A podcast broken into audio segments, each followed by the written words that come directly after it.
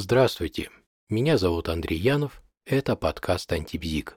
Вы знаете, я сейчас вспоминаю 2010 год. Меня тогда коллеги пригласили соведущим на тренинг. Точнее, не на тренинг, это была целая большая обучающая программа, которая была посвящена распознаванию лжи. И это на самом деле жутко интересная тема, и я участвовал в подготовке этой обучающей программе, но потом я понял, что надо сделать выбор. Либо продолжать принимать клиентов и заниматься консультированием, либо надо уходить в профайлинг.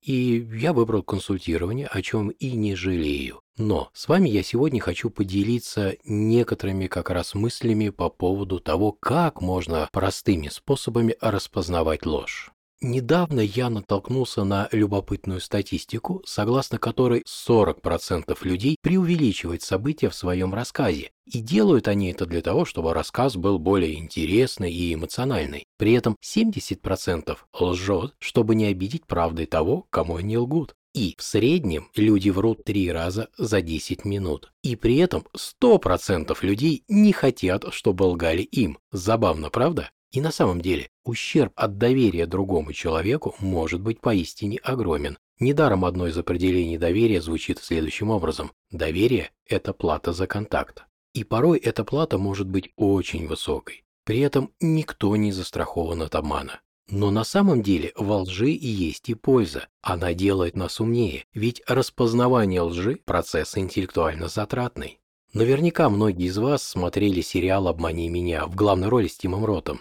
Я, честно говоря, не поклонник сериалов, но этот сериал исключение. Он великолепно снят со всех точек зрения. Отличный сценарий, прекрасная режиссура и, конечно, неподражаемая игра Тима Рота. Кстати, этот сериал снят по биографии Пола Экмана. Главный герой, доктор Лайтман, которого играет Тим Рот, это и есть Пол Экман, о чем он сам и заявлял в одном из интервью. Но если в фильме у доктора Лайтмана эффективность распознавания лжи приближается к 99%, то по признанию самого Пола Экмана в реальной жизни она редко превышает и 65%. Для тех, кто не знает, поясню. Пол Экман – психолог, профессор Калифорнийского университета в Сан-Франциско, специалист в области психологии эмоций, и он разработал методику распознавания лжи. Экман был признан Американской психологической ассоциацией одним из наиболее влиятельных психологов XX века, а в 2009 году журнал Time включил его в список 100 самых влиятельных людей в мире. Методика распознавания лжи Пола Экмана основывается на нескольких положениях. Во-первых, все люди, да и животные, испытывают одинаковые эмоции и схоже их выражают. Во-вторых, эмоции могут проявляться в микромимике, которую человек демонстрирует очень короткое время, порой ее практически невозможно уловить взглядом. В-третьих, лжец испытывает ряд эмоций, например, восторг от надувательства или страх разоблачения. Улавливая эти эмоции по микромимике, можно распознать ложь. Как, собственно, это можно использовать на практике? Например, вы начальник. Вы хотите вывести вашего подчиненного на чистую воду. Подчиненный знает, что в случае разоблачения ему грозят серьезные неприятности. Беседуя с ним, вы можете увидеть по микромимике, что он испытывает страх, хотя подчиненный в этот момент может явно пытаться демонстрировать удивление. Проблема в том, что не все люди боятся разоблачения, и не всегда в случае раскрытия правды их ожидают серьезные последствия. Например, психопат не будет испытывать страх, вместо этого на его лице можно будет прочитать радость или восторг, и это, конечно же, надо все учитывать. Конечно, я передал суть теории далеко не полно и очень поверхностно. О методе Пола Экмана можно говорить часами, но я не вижу в этом смысла. К сожалению, даже если вы несколько раз прочитаете его книгу, вы все равно не научитесь распознавать ложь по микромимике. Для этого надо будет пройти специальное обучение, к тому же вы гарантированно потратите на должное освоение метода не один год. А есть ли методы, которые позволяют распознать ложь без каких-либо специальных навыков, без какой-либо специальной подготовки? Да, есть. И про них мы и поговорим. Но хотелось бы начать с того, что делать точно не стоит, если вы кого-то хотите вывести на чистую воду. Во-первых, точно не следует напрямую спрашивать, врет человек или нет. С высокой долей вероятности вы получите отрицательный ответ, что и неудивительно. Не следует также обвинять, угрожать или связывать признание с наказанием. Вместо признания вы, скорее всего, получите глухую оборону.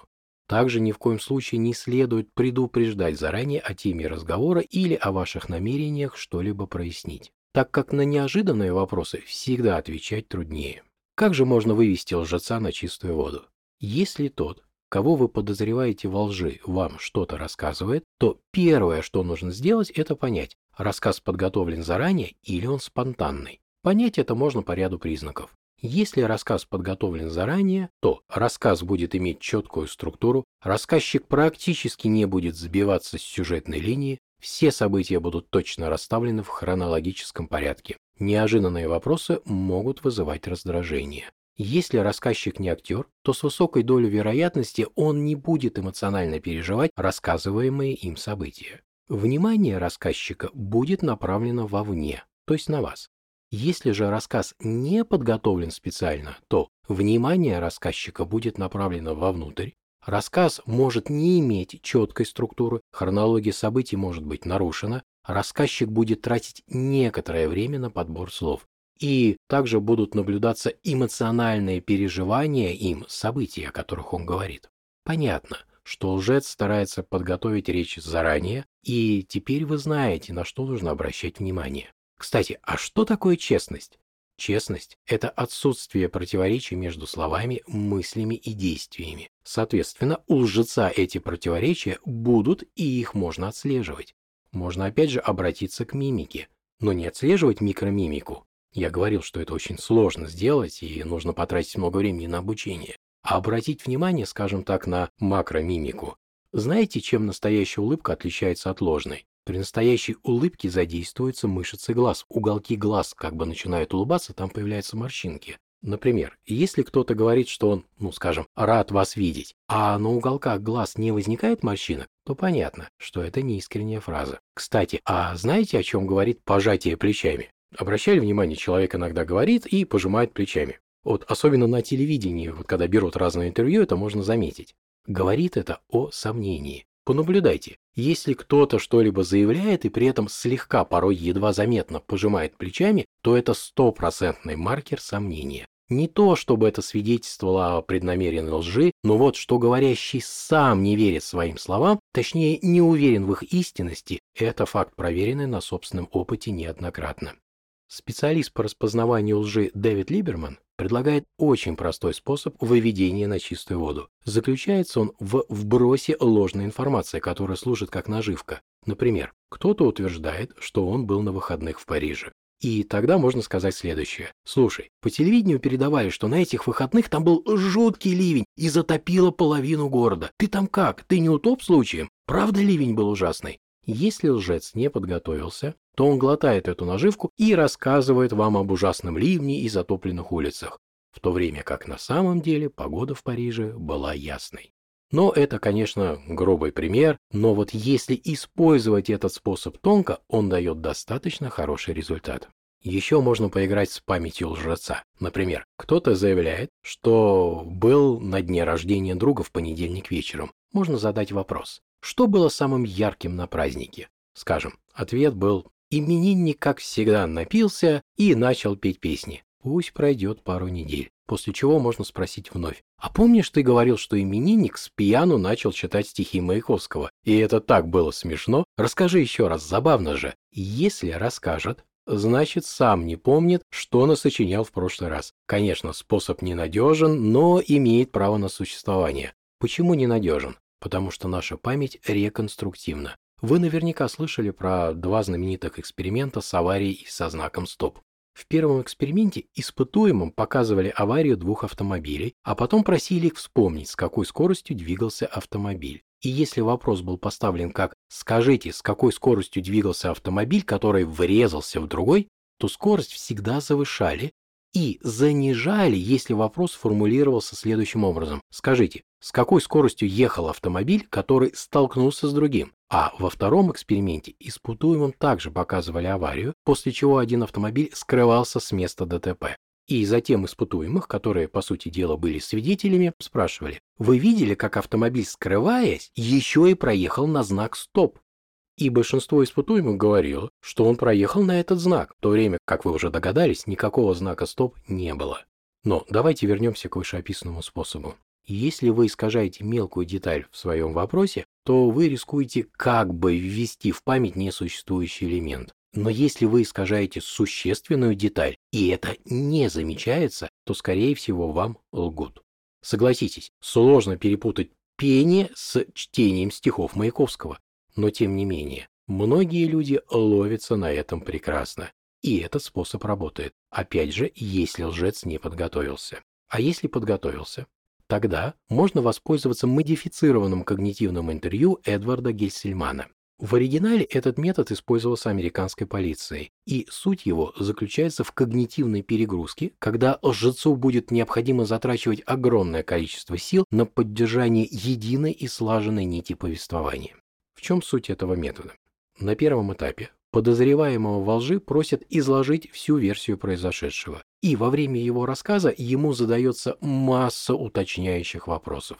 Задача – выявить как можно больше подробностей и мелких деталей. Во-первых, если рассказчик не врет, то при ответе на уточняющий вопрос о подробностях он добавит новые детали. Если врет, то он испытает затруднение с ответом.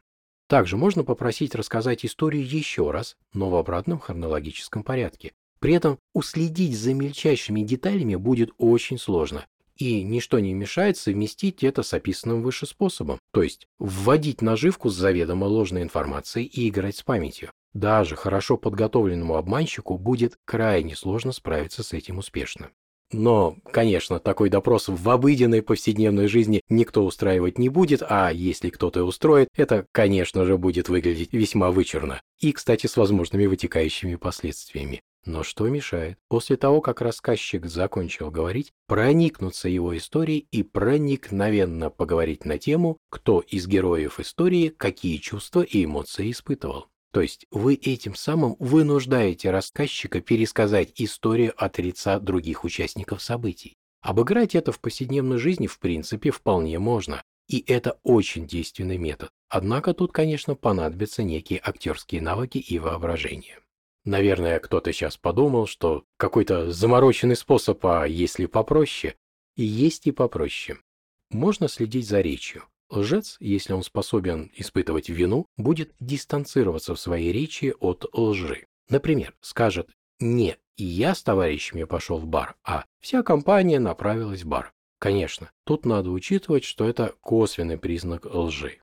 Но когда эти признаки накапливаются, уже будет над чем задуматься. Приведу еще один действенный способ от Дэвида Либермана. Вы можете притвориться, что знаете правду, и как бы намекнуть на это. Например, вы владелец магазина. Вызываете сотрудника, которого подозреваете в воровстве, и говорите примерно следующее. «У нас кто-то ворует со склада. Давай попробуем прояснить это».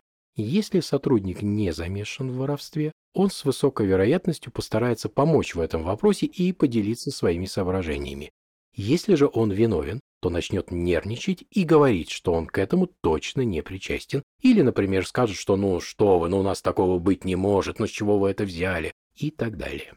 Еще можно притвориться, что знаете правду и косвенно намекаете об этом. Например, можно сказать, это удивительно. Кто может так нагло воровать у нас на складе и даже не подозревать о том, что об этом всем хорошо известно? Если сотрудник виновен, он почувствует беспокойство или как минимум будет смущен.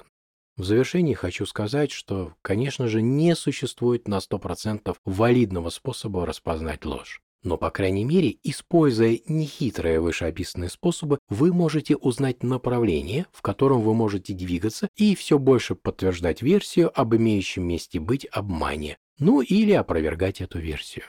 Вот на этом есть и желание завершить это повествование. Надеюсь, описанные способы вам помогут в жизни, и вас никто не будет обманывать, а если и попробует, то вы распознаете ложь. На этом желаю всем всего хорошего. Всем пока.